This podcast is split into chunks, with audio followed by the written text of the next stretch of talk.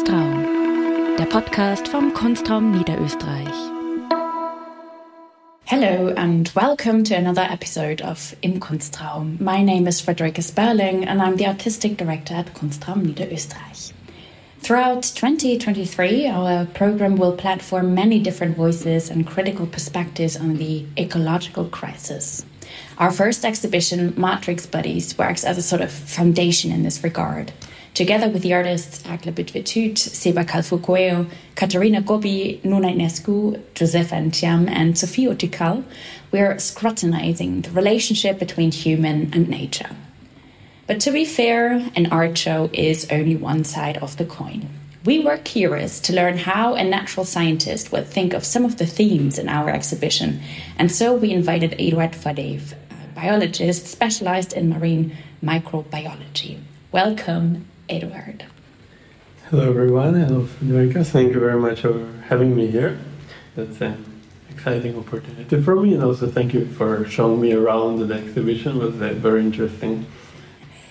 Eduard Fadeev is from Israel, where he studied marine sciences and fascinated by the role of microorganisms in the ocean. In 2015, he joined the Max Planck Institute for Marine Microbiology in Bremen, in Germany, for his PhD.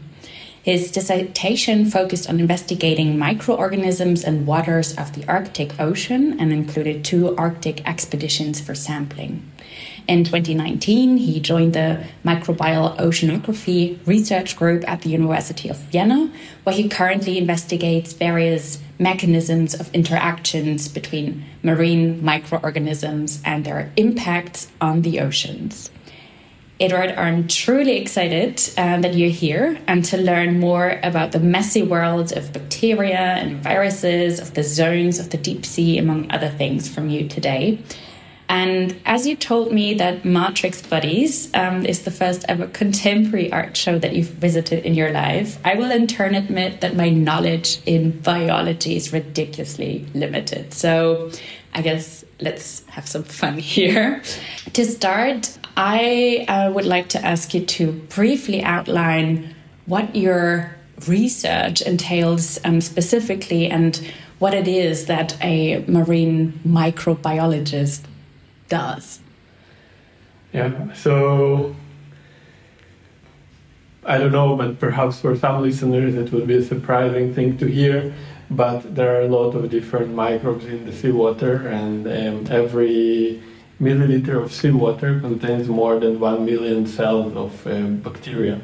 So there's a lot of microbiology uh, going on in the oceans, uh, and therefore there is a lot of things to, to study. And uh, First of, first of all, I think it's important to mention that the, the life originated in the oceans and the um, micro, marine microorganisms or marine bacteria are the ones that started producing oxygen that actually allowed life on Earth many billion or some billion years ago. Um, so they are basically the foundation of, of life on this planet. Um, and although they're very tiny, but uh, they play major role in, in the global biogeochemical cycles and in one of the main things that we as humans are interested in in, in, in the functions of marine bacteria uh, is or marine microorganisms is their ability to uh, to absorb carbon from the atmosphere. So basically, photosynthetic microorganisms from the ocean can, through photosynthesis, can absorb the carbon that uh, we are emitting. And therefore, the oceans are very uh, important uh, part in all the discussions regarding how do we deal with the climate change and with the anthropogenic influence on the environment. And therefore, understanding different processes within microbes helps us to better understand how they can regulate, for example, removal of carbon.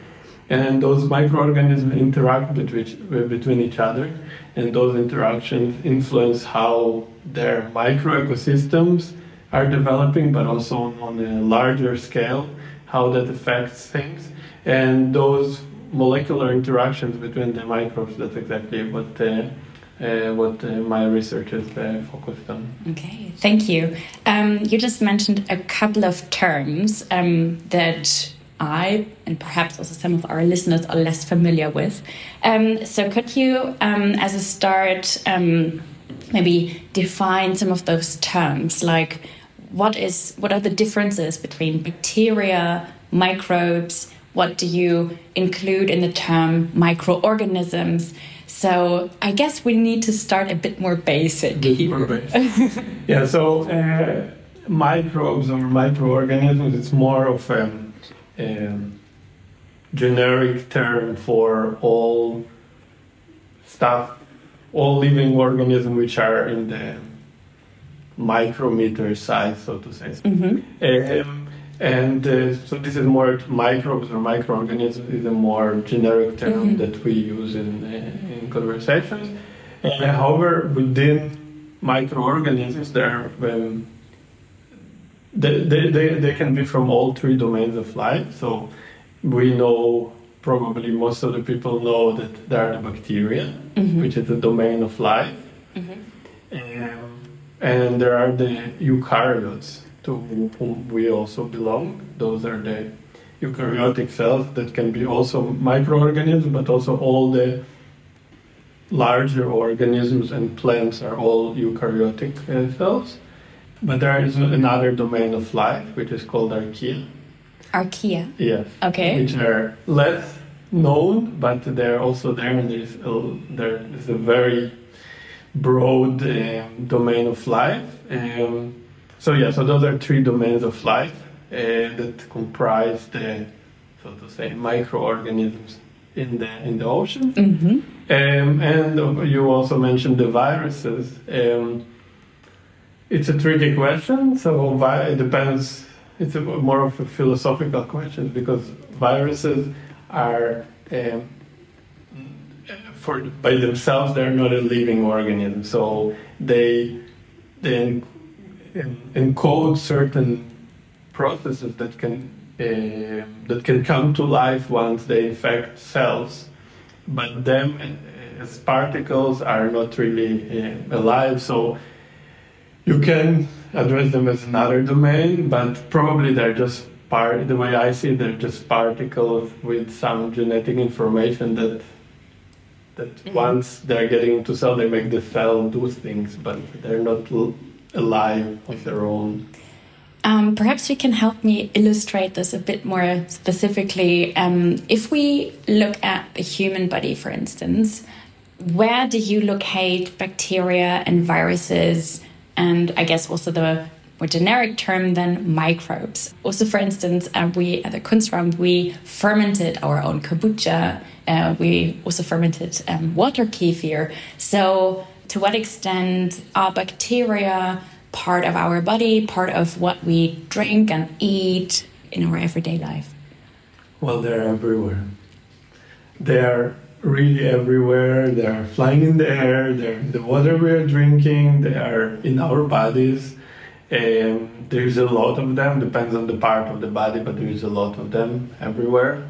So we are basically a walking um, ecosystem, mm-hmm. um, and a lot of the things that we are doing um, are, or our organisms are doing are actually mediated by um, by bacteria. Uh, the best example is our um, our capability of processing food. That's in many for many substances it's not that our cells are doing that, but the bacteria that we are growing inside our, inside our um, intestines that are actually doing all the processing because they have capabilities that we don't have. So this is kind of win-win. They enjoy living inside us because it's favorable conditions for them, and we benefit from um, from what they they are capable to do. And this is kind of. And um, if we zoom back into um, the origins of life or the beginning of um, life on Earth, on this planet, that you also mentioned in the very first question already. There's also the notion of viruses being sort of relational agents, so connecting different organisms, connecting different forms of life. And I'm wondering um, what was needed for life to emerge, and um, what role did um, processes like bacteria or viruses um, connecting um, with each other play in this? So I think there's more than two questions. it's the fact inside. So um, uh, let's try to break it down. Um, regarding origin of life, um, the most simplistic form of life, simplistic in quotation mark, um, are bacteria. So they were here first, so to say. How they evolve, or where did they appear from? It's a, it's a debatable question, so we, do, we, we don't really know what is the spark that brought life. But we definitely know that bacteria were the first one. And then they started evolving, and through this evolution process appeared, organ, bacteria that can um, harvest light. And light. Light, yeah. And uh, basically doing the first photosynthesis, and this byproduct of this photosynthesis, which is harvesting light for your um, basically as an energy source for your internal processes, they were producing oxygen. And suddenly there was increasing amount of oxygen appearing on this planet. And then when there is an abundance of something, the evolution will always, not always, but it will drive towards uh, some some kind of organism that that can benefit from this abundance. And that's how organ microorganisms that can benefit from oxygen appear, basically, the one that can respire. So it's an evolutionary process where the where the viruses are coming into. So as I said, viruses are basically particles. They're kind of agents uh, that have. Um, so there are a lot of different viruses. Some of them are based on DNA. Some of them are based on uh, RNA. So those are two different uh, types of molecules that can encode processes that uh, cells can read and execute. So basically, RNA is, so to say, um, already intermediate stage. It usually are less stable molecules that the cell can read and immediately execute what is written there. And um, DNA is more of a long term encoding. All our cells contain both DNA, and from the DNA, there is an RNA that is afterwards used by the cell for different processes. So those viruses, they basically encode those um, molecules, and by um, infecting different cells and reproducing inside the cells, they can also, in, in some situations, grab with them chunks of the of the DNA or the RNA of the same cell. And basically, there are vectors that allow exchange of DNA and RNA between cells in addition to just infecting them. And they are definitely um, drivers of evolutionary processes. So, a lot of new functions cells acquire through viruses that infect them. Mm-hmm. So, they're definitely, so of course, in after Corona, we all think of viruses as such a horrible thing. Yeah. But um, it's not necessarily so that, that's not the way how we look at it. And we as, a, as a biologist, as a scientist. um, so viruses are definitely one important driver of the evolution. Um, and they have key functions in the in the environments we're living in and in us and yeah so they're not such a bad thing most of them are nice. Okay, I guess um, the image of viruses still needs to be rehabilitated. yeah. um, but um, focusing back on your um, main field of research, um, the oceans, um, the oceans, as I learned, are a big container of oxygen. So, could one say that life originated in the oceans? Yeah, definitely. Life originated in the oceans. Um, the oxygen came way later, some one billion years later. But yeah, life came uh, from the ocean. So the origin of life was definitely in the water. And zooming into the word, into the term life, life is manifold. Um, there are plenty of species um, on this planet, more and more becoming extinct, obviously, as well. But I would like to focus a little bit on the similarities between different forms of life and more specifically what um, connects us as humans to animals.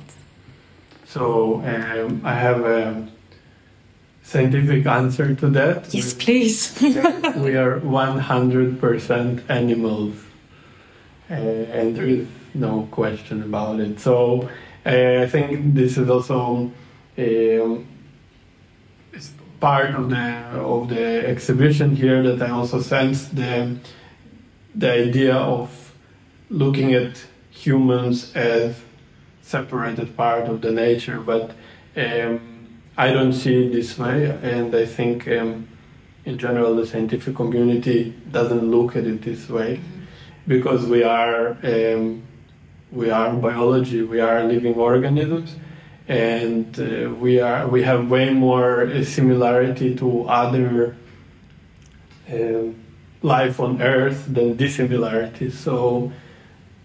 In, in that sense, we are a part of this nature. The, the, the other thing is that we were able to overcome certain barriers that um, other forms of life um, or other organisms were not able to do, uh, in the sense that we we are we were developing technologies. We we are able to overcome uh, certain um, natural processes that constrain other animals.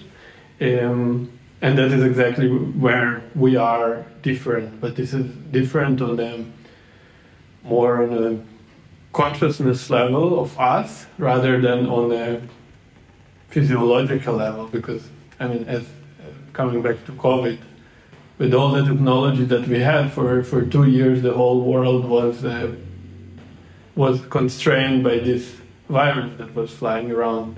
And so we are at the end of the day living organisms but uh, we are living organism that is able is capable of doing uh, much more than others. So we are we are capable of changing landscapes we are capable of changing this entire planet. And this is exactly where we are different and that's exactly where we need to see how we and this is also part of this exhibition to see how we are capable of maintaining the nature and maintaining our environment, uh, but by continuing being us. So we, it's not that we are going anywhere. We are not evolving into being more wild or whatever. But we need to find a way um, to to manage the environment in a way that the life here will become more sustainable. Yes. Um, maybe we can zoom into that um, more specifically. Um, what impact does our behavior in the global north have on these ecosystems? And maybe also more particularly in the context of the oceans. Yeah, so of course our behavior uh, affects the oceans. Um, the, the, the extent to which it affects it, we, we still not fully understand. Um, but our effect, probably the most significant effect, is a bit indirect, so to say, which is uh, the uh, ongoing climate change.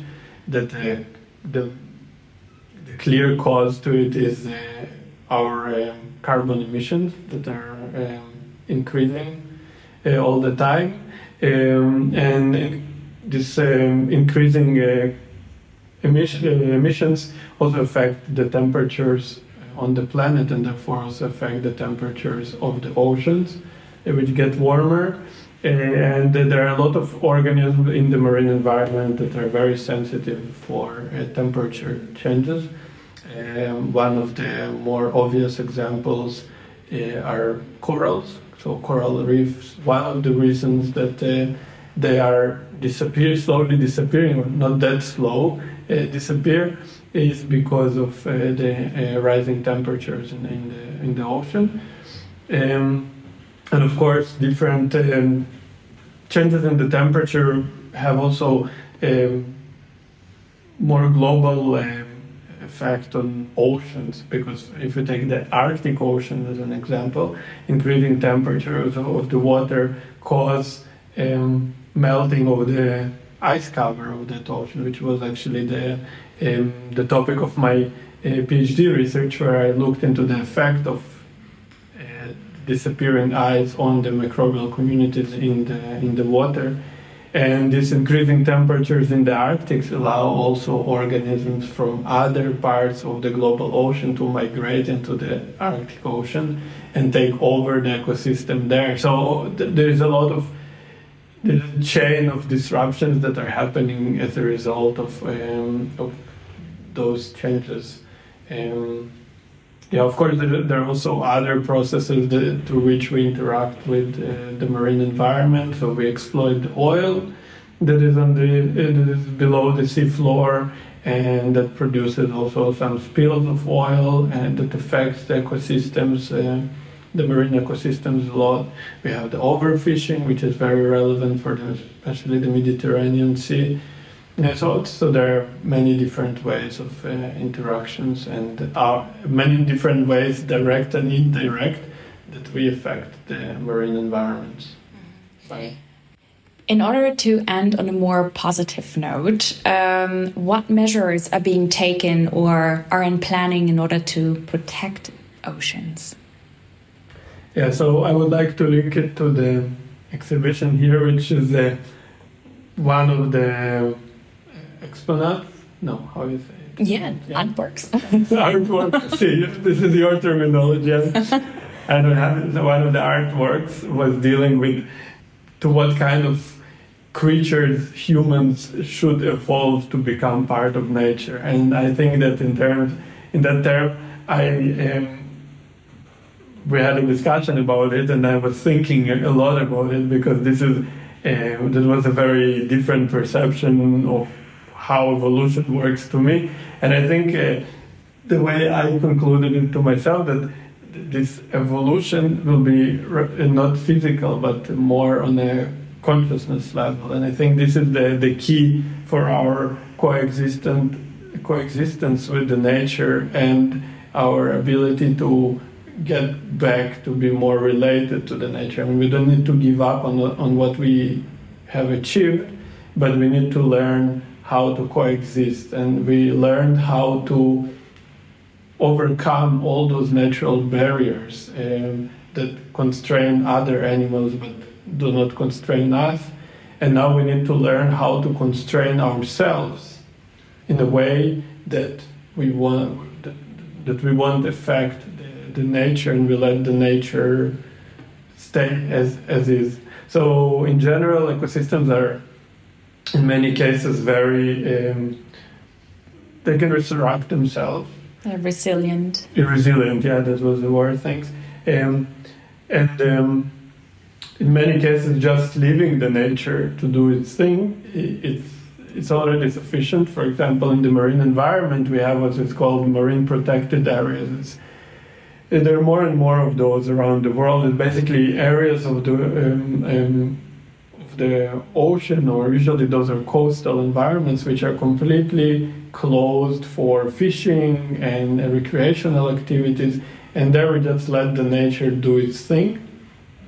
And animals, and we see that very fast animals come back there, they colonize this area, fish are reproducing, and it becomes a healthy marine environment that affects also the, the areas around it. So suddenly the fishermen that had no fish uh, to take out, suddenly they have more fish in the water, although uh, there is a chunk of water that is now not they are not allowed to go there but those fish are migrating from this uh, source ecosystem and we are benefiting from those things so uh, in some cases this is this is uh, true that we just need to let the nature do its thing in other cases there are there's a breaking point where the system the ecosystem is already not a not capable to uh, restore itself that we changed it so much that it cannot restore itself. So, for example, if we have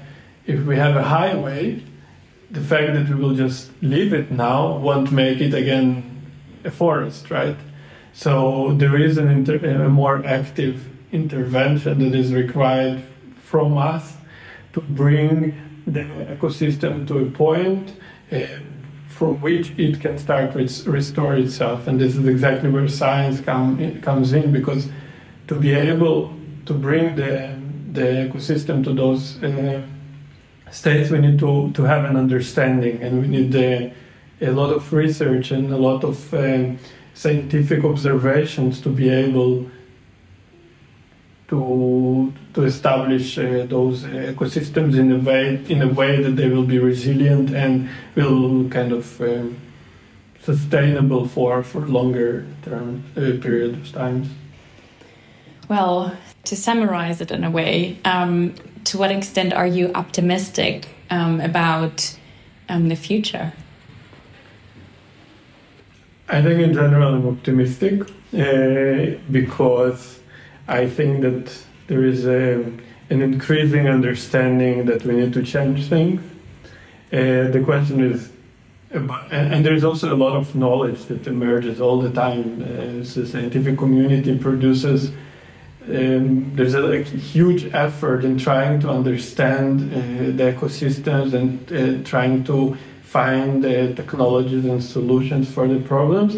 Um, the question is how fast those things will be implemented, because even in some in some cases where the knowledge is already there, things still take a lot of time, and um, um, it's the way I see it. A, a, lot about it is not the science, but uh, the general the general opinion about things, and that's where education comes uh, in part. And I think talking about those things as we are doing now. This is very important. Bringing those uh, topics into conversation of the general public uh, is very important because once people start thinking about those things, where once they start forming opinions and uh, understand that thing needs to be changed, that's where the change will come from. It's not necessarily will be top down from the government saying that and that.